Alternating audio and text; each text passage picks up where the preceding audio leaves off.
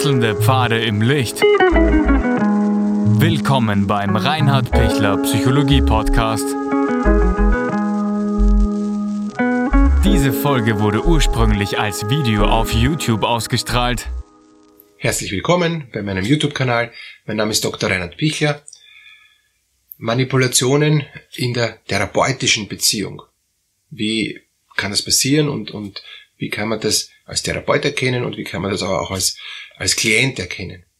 Eine therapeutische Beziehung, eine psychotherapeutische Beziehung, aber auch vielleicht eine intensivere ähm, Beziehung zwischen Arzt und, und, und Patient ist immer eine Vertrauensbeziehung, ist immer eine Beziehung, wo der Patient, der Klient ähm, was braucht und, und sich erwartet, auch zu Recht erwartet, dass der Therapeut oder der Arzt oder Lebenssozialberater, der Coach, ähm, wie auch immer, das kann man auch sehr weit fassen, ähm, auch die kompetente Antwort hat, um ähm, meiner äh, Not, ich sage auch bewusst Not, ähm, Abhilfe zu schaffen. Und deshalb vertraue ich ja dieser Fachperson ähm, in der Hoffnung, dass sie mir hilft. Und jetzt kann diese Fachperson ähm, entweder es gar nicht wissen, das aber nicht zugeben, das ist mal schon, schon eine Geschichte, oder ähm, sie, sie vermittelt eh auch, auch ähm, legeartis und, und, und kompetent. Es kommt aus verschiedenen Gründen nicht an, weil wie wir wissen, es gibt äh, Widerstände, es gibt ähm, unklare ähm, Kommunikationsstrukturen, es gibt auch andere Interessen. Also Beispiel jetzt, ähm, der, der Patient ist äh, hat ein Suchtthema und, und, und will einen therapeutischen Prozess machen, um von der Sucht freizukommen. Und alle therapeutischen Interventionen scheitern, weil, weil der Patient aufgrund von seiner Symptomatik noch in der Sucht bleiben will und ambivalent ist. Einerseits will er aufhören, andererseits will er nicht aufhören. Und, und dadurch kommt es dann ständig zu ähm, einem, ähm, einem Kampf zwischen den beiden, ja, ähm, je nachdem, wie sehr sich der, ähm, ähm, der, der Coach oder der, der Therapeut reinhängt und sagt, das schaffen wir, das müssen wir doch schaffen und dann plötzlich beginnt für den ähm, für den Klienten zu arbeiten. Ja? Ähm, also der der übernimmt, also das ist dann eben genau das Phänomen von Übertragung und Gegenübertragung, wo ähm, wo dann eben die Übertragung ist, ich will überhaupt nicht, kommt als Botschaft, ja, aber, aber das, das, ähm, und, und die Gegenübertragung ist, ich muss ihm helfen, damit er wollen will. Äh, und, und wenn ich, wenn ich aber als, als Therapeut schon verstehe, es ist nicht meine Aufgabe für, für den ähm, Klienten zu arbeiten.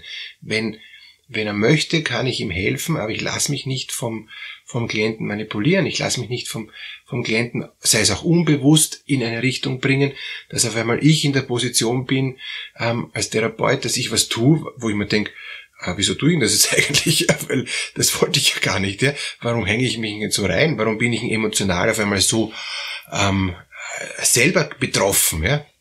Oder auch, auch äh, bei Beziehungsthemen, ja, wo, wo eben der Klient ähm, eine emotionale Stimmung ähm, so rüberbringt, dass äh, in der in der Übertragung, dass der dass der Therapeut ähm, diese Stimmung auch mitspürt und auf einmal sich solidarisiert oder, oder, oder auch sogar symbiotisch mit dem Klienten ähm, solidarisiert, den Abstand und die Distanz verliert und, und dann in einer Art und Weise ähm, gegen jemand Dritten ähm, auch emotional vorgeht, dass er gar nicht mehr therapeutisch hilfreich sein kann. Weil er, weil er genau das ist unfair, das kann man so nicht machen und auf einmal selber wertend wird, ähm, weil er unauffällig auf eine Seite gezogen äh, worden ist, auf die er ja nicht, gar nicht hingehört, der, der Therapeut. Also das, das gibt schon, dass, dass Klienten bewusst oder unbewusst, aber eher meistens unbewusst ähm, durch die Übertragungsphänomene ähm, so agieren. Und, und wenn es der Therapeut nicht kapiert, kann das schon sein, dass es dann auch ähm, Kunstfehler werden. Ne? Spannend ist auch in, in einem paartherapeutischen Setting, wo ja ähm, das Ehepaar und und der Therapeut ähm, in einer ähm, Dreierbeziehung sind und, und wo, der, wo der Therapeut immer in der Lage sein muss, zu beiden einen ausreichenden Abstand zu haben, auch wenn er sich manchmal denkt, die hat wirklich recht und der hat wirklich Unrecht und das geht ja gar nicht, wie der, wie der jetzt tut. Ja. Also das heißt, er entwickelt eine Sympathie für die Frau zum Beispiel. Ja. Kann, kann so sein, so weit sein, dass er, dass auf einmal Partei ergreift für die Frau, wenn das nicht bewusst ist. Alles, alles schwere Kunstfehler. Ähm, oder er hält sich zu sehr raus ähm, und, und denkt sich, die zwei sollen es ausstreiten, ich schaue mir das an ähm, und, und versuche die Muster zu erkennen oder, oder versuche irgendwie die mal ähm, ihre Emotionen rauszulassen, interveniert zu wenig, die zerfleischen sich inzwischen ähm, in, in der, in der Paartherapiesitzung, weil außerhalb der Paartherapiesitzung halten sie es eh ähm, nieder, die Emotionen, weil sie wissen, das sind Gleist, aber in der Paartherapie sind sie auch richtig, dass die Emotionen hochkommen dürfen, aber der, der Therapeut interveniert zu wenig. Auch wieder etwas, wo die, wo, wo die Klienten ähm, ganz in ihrem sind und, und der, äh, der Therapeut sich manipulieren lässt, weil er nicht ausreichend Fachkompetenz hat, um da kompetent äh, zu intervenieren und, und, und äh, auch die Emotionen zu kanalisieren ist auch was sehr anstrengendes, wenn, wenn, wenn da ständig Emotionen vulkanartig ausbrechen und man muss dauernd die Lava ähm, äh, umleiten. Ne? Das, das sind alles Herausforderungen, die in, in der therapeutischen Arbeit tagtägliches Brot sind. Deshalb kostet die Therapie auch was. Und, und äh, und, und daher ist es ja auch wichtig, dass der Klient wahrnimmt, ob der Therapeut überhaupt präsent ist, ob er überhaupt interveniert, ob er überhaupt den, den Prozess äh, kompetent außen geleitet ähm, und, und mit ausreichender Distanz äh, mitvollzieht oder ob er innen äh, mit hineinsteigt ähm, und eine falsche Empathie entwickelt und dann auf einmal in dieser falschen Empathie äh, nicht, nicht mehr kompetent helfen kann, sondern ein hilfloser Helfer wird. Es gibt auch Menschen, ähm, Klienten meine ich jetzt, äh, die, die ganz bewusst versuchen zu manipulieren. Ne? Ähm, damit meine ich jetzt nicht irgendwelche Mystery Shopper, die, die mal testen, ähm, was der Therapeut so drauf hat, gibt's übrigens auch, ja. Also man muss auch, wenn, wenn einem was ganz komisch vorkommt in, in der Therapie, ähm, also einerseits denken, kann psychotisch sein, ja. Also wenn, wenn, wenn man es ganz verrückt und ganz schräg ist, muss man immer auch immer an Psychosen denken, die halt noch nicht erkannt oder noch nicht diagnostiziert wurden oder der Klient sagt's halt nicht, ja. Der Patient kann auch testen, ähm, ob er dem Therapeuten vertrauen kann. Ist auch in Ordnung, ist auch sein gutes Recht, weil erst wenn er merkt, aha, der, der ist stressresistent, der Therapeut, der ist in der Lage, da auch auch richtig zu reagieren. Ich kann den nicht so leicht in eine Falle locken. Ich wollte ihn manipulieren, ist mir nicht gelungen. Dann erst kann ich ihm vertrauen. Erst dann bringe ich ihm wirklich meine Themen. Finde ich auch in Ordnung, dass, dass er sowas mal ausprobiert, der, der Klient.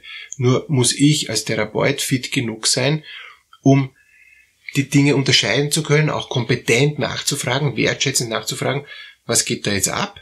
Und wenn ich zum Beispiel einen Psychotiker wertschätzend nachfrage, was da abgeht, und der bleibt in seinem Wahn, weiß ich, das ist eine andere Nummer. Wenn ich, wenn ich bei jemandem, der mich versucht zu testen und versucht bewusst zu manipulieren, ähm, nachfrage und, und der spielt das weiter und reizt das aus, ähm, so, so dass ich merke, er, er manipuliert mich bewusst, dann kann ich das ansprechen und dann kann ich auch kompetent damit umgehen und dann wird sich das gut auflösen, dann wird, wird der, der Klient normalerweise sagen, ja, das sind genau die Sachen, die ich mal testen wollte, ob es okay ist, oder er, oder er outet sich nicht und, und, und wir wissen beide nonverbal, es, ähm, es war eine Testphase, es ist okay. Wenn es eine nonverbale Manipulation ist oder eine unbewusste Manipulation, ähm, wo der Klient sich gar nicht bewusst ist, dass er manipuliert, ja, dann muss ich an zum Beispiel an Borderline-Struktur denken oder an dissoziatives Verhalten. Und, und dann äh, darf ich jetzt nicht sagen, na, sie manipulieren mich. Nein, das ist ja, das ist ja Teil seiner, ähm, seiner Persönlichkeitsstörung, dass er manipuliert. Ist auch in Ordnung, dass er mich manipuliert, weil er versucht ja Grenzen auszutesten, er versucht ja auszureizen.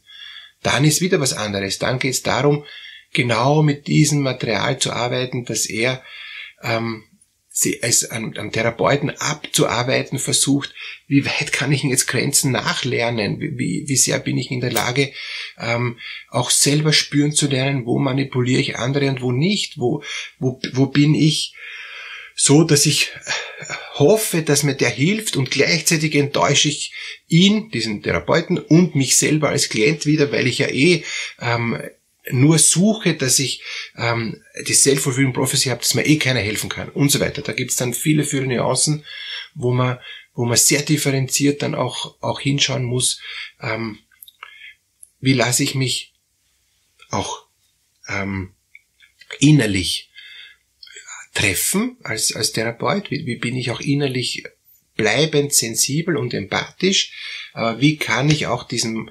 unbewussten manipulativen Prozess erkennen, lenken und in eine gute Richtung im Sinn des Patienten führen, dass er für sich eine innere Stabilisierung und Beruhigung erfährt.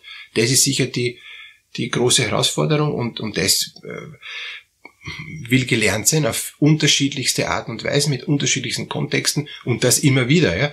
Ähm, es gibt da nicht nur einen Versuch, sondern da gibt es verschiedenste Versuche, die dann immer wieder daherkommen. Und das ist, äh, finde ich, therapeutisch eine sehr ähm, wichtige Aufgabe, da das auch zu erkennen, weil das kann ich nicht im alltäglichen Leben von jemand erwarten. Äh, in einem alltäglichen Gespräch wird halt auch diese unbewusste Manipulation äh, selbstverständlich von, von, von diesen persönlichkeitsgestörten Menschen angewandt, aber ich kann nicht erwarten von, von jemand, der sagt, ich erwarte mal nicht, dass ich da manipuliert werde, ich erwarte mal das Positive. In der Therapie darf ich das sehr wohl ausprobieren, tun und ist es auch okay, wenn es geschieht. Alles Gute für Sie, wenn Sie Unterstützung brauchen, wenden Sie sich gerne an mich. Unten kurzes, kostenloses Erstgespräch in der Videobeschreibung und alles weitere machen wir uns dann aus.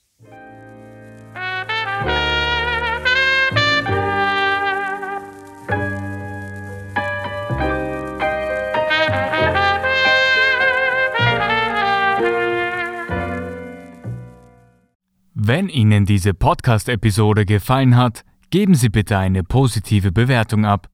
Wenn Sie Fragen oder Anmerkungen haben, können Sie Herrn Dr. Pichler unter seinem Blog reinhardpichler.at kontaktieren. Vielen Dank fürs Zuhören und bis zur nächsten Folge.